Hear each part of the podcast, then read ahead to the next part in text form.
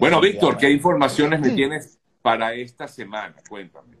Bueno, eh, la semana arrancó con Brendan Fraser recibiendo una ovación de seis minutos después de... Maravilloso, ¿no? De protagonizar The Whale.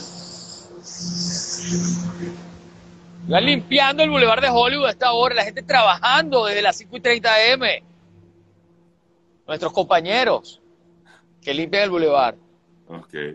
Eh, bueno, les decía que The Whale es esta película en la que este hombre hace de profesor, un profesor de literatura que pesa unos 300 kilos y Brendan Fraser, como saben, no solamente protagonizó La momia y George de la jungla o de la selva, sino que después de esto, como le gustaban hacer, le gustaba hacer sus propios stunts, sus propias escenas de acción, comenzó a sentir dolores de espalda y después de esos dolores de espalda y operaciones, eh, eh, bueno, perdió su carrera en Hollywood, perdió luego su esposa que le quitó parte de la fortuna, estuvo denunciando acoso laboral y sexual y fue cancelado por completo, perdió su trabajo, bueno, estaba fuera de Hollywood y este regreso, esa ovación de seis minutos, le mojó el, le aguó el guarapo a más de uno, empezando por Dwayne Johnson de Rock,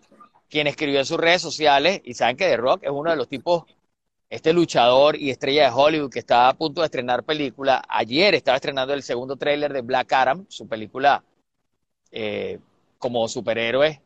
Ahora, eh, la primera, el primer film que actuó fue justo en, la, en ese, ese, ese grupo de películas de la momia, y él decía que estaba muy contento por lo que le estaba pasando a Brendan y que justo Brendan Fraser fue una de las primeras personas que lo acogió, que lo apoyó en esa primera protagonización que, que tuvo él. Entonces, bueno, fueron miles de mensajes, pero ese fue muy emotivo, el de Dwayne Johnson. Y bueno, siempre es bonito cuando alguien que ha perdido su carrera puede recuperarla, porque esos ejemplos tampoco son muy comunes, Sergio. Entonces, lo que viene con Brendan Fraser está, están trabajando, bueno, e, él iba a estrenar una película antes que esta que, se suspendió, pero seguramente se va a retomar, así que están trabajando en continuar esta carrera. La gente está esperando por ver eh, ese estreno de The Whale. Es una película que podría tener nominaciones al Oscar por el...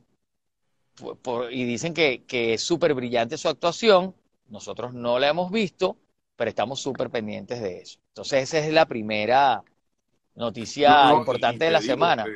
Qué, bonito lo que comentas, porque de verdad que regresar eh, al mundo del cine y recibir, perdón, ser ovacionado de la forma en que fue ovacionado, eh, siete minutos, tengo entendido, que duró ese aplauso que le dieron a Brendan Fraser que si bien, bueno, tuvo una mala racha, tuvo un buen momento quizás en los 90, no sé exactamente la década, y bueno, se vino bajo luego después, eh, o, después, y, bueno, mira, regresar de esa forma, ojalá de verdad, por lo menos una nominación al Oscar, yo también he leído que dicen que la, la, actuación es maravillosa, es un personaje incluso intenso, porque además creo que trata de un profesor, como tú comentabas, eh, que también tiene problemas con por, su identidad sexual y todo este tema. O sea que es un, peliculón por lo que viene, ¿no? por lo que pueda. Un peliculón, exactamente. Entonces, bueno, le deseamos muchísima suerte y vamos a estar todos conectados con esa historia de Brendan Fraser, tanto la personal como su, la historia de The Whale. Y hablando de, ya como segunda noticia un poco más latina, parece un déjà vu, pero Ricky Martin acaba de interponer una demanda en contra de su sobrino Denis Yadiel Sánchez por unos 30 millones de dólares porque Denis Yadiel insiste en extorsionar a su tío. ¿Qué pasa, vale? Entonces Ricky dice que, bueno, los abogados de Ricky son los que han hablado hasta ahora y han dicho que, bueno, este caso se trata de una estrella de fama mundial a quien están tratando de extorsionar y por eso él está demandando ante la Corte Suprema o Superior de San Juan de Puerto Rico a su sobrino de 21 años y bueno, ahora van a dar a conocer en el juicio seguro todos los mensajes que Denis Yadiel estaba enviando a su tío desde octubre hasta enero de 2022. Dicen que diariamente le escribía más de 10 veces y bueno, van a mostrar estos abogados de Ricky Martin el por qué ellos dicen que estaba tratando de, está, continúa, aún después de haber declarado bajo juramento que nunca fue acosado sexualmente, como lo había dicho en principio, y que no tenía ninguna relación de seis meses, eh, o de seis meses, o de seis, bueno, de la cantidad de tiempo que dijo que tenía la relación con el tío, eh, ahora van a, van a probar que, que, el tipo es un mentiroso y que está tratando de extorsionar a, a Ricky Martin en este juicio. Y bueno, como les decía, esto es un déjà vu de lo que acabamos de, nosotros estuvimos conversando acerca de este juicio hace tres semanas aproximadamente, póngale un mes, y ahora regresa con esta demanda de Ricky contra el sobrino. ¿A ti qué te parece, Sergio? No, bueno, pues, o sea, yo creo que Ricky dijo, no me la calo más, ¿no? O sea, no, me, no, no, voy a seguir eh, recibiendo este tipo de, de, bueno, de no sé, de, eso. De, de acoso, de, acoso. Acoso, exacto, de, manera de, bueno, de, ver cómo te saca plata, ¿qué es eso? No, y recuerden que todo esto comenzó porque Denis Yadiel Sánchez interpuso o pidió al tribunal eh, que interpusiera una orden de, o que, ordenara que Ricky Martin no se pudiera acercar a él. O sea, una orden de... Una orden de alejamiento. Ajá, de alejamiento, de, porque supuestamente lo estaba acosando, pero resulta que Ricky era el acosado, según se demostró, en un juicio que duró 20 minutos, 30 minutos, es decir, fue súper rápido, como el juez dijo, a escucharte y chao, nos fuimos. Entonces, ahora este muchacho va a estar en problemas porque la, la demanda es por 30 millones de dólares.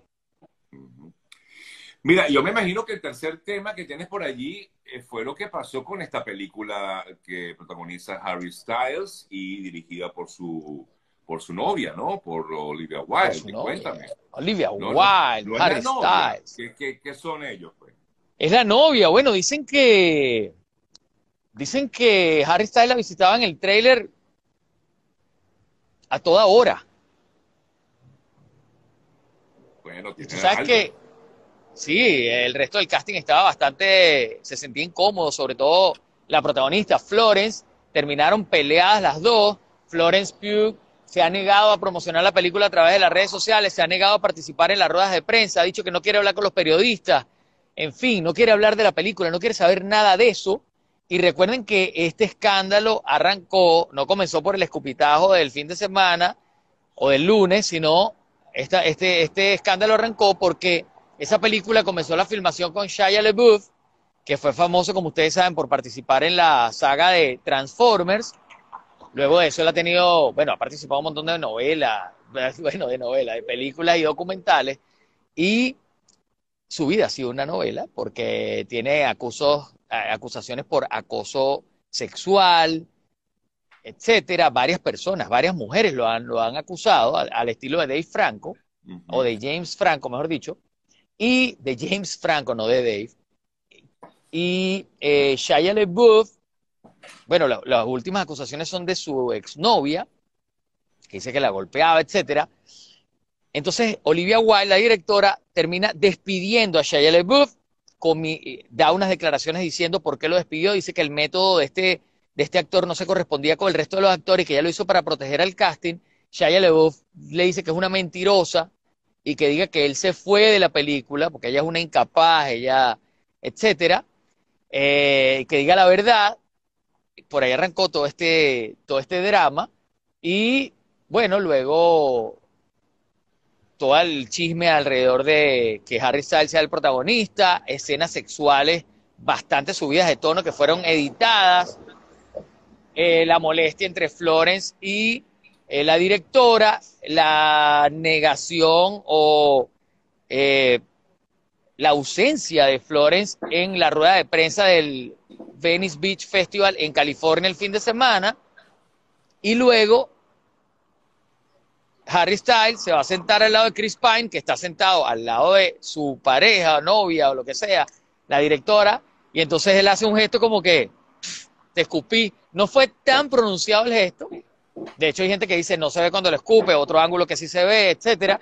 Pero Chris Pine hace un gesto así como pero está aplaudiendo ¿Por- y hace como Sí, sí, yo vi. Entonces- yo, yo- ahora, pero ¿por qué en todo caso le habría escupido Harry? no, a- no, no, eso es una, eso es entre ellos, eso es como que tú y yo Jugar. tú estás en- juego- eso es como que- estamos en un estreno. Ok, Todas las cámaras están es sobre nosotros. Recordemos Ah. que aunque Harry Styles tiene 28 años, Sí. yo publiqué un video ayer donde él está en el Madison Square Garden y dice yo vi. Dice, ajá, dice, este es mi décimo concierto en el Madison Square Garden.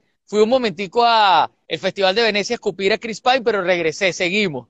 Sí. Entonces, él eh, eh, se nota que aunque tiene 28 años, es decir, no tiene 18, es un chamo. ¿Sabes? Un chamo echando la bativa por ahí con el otro.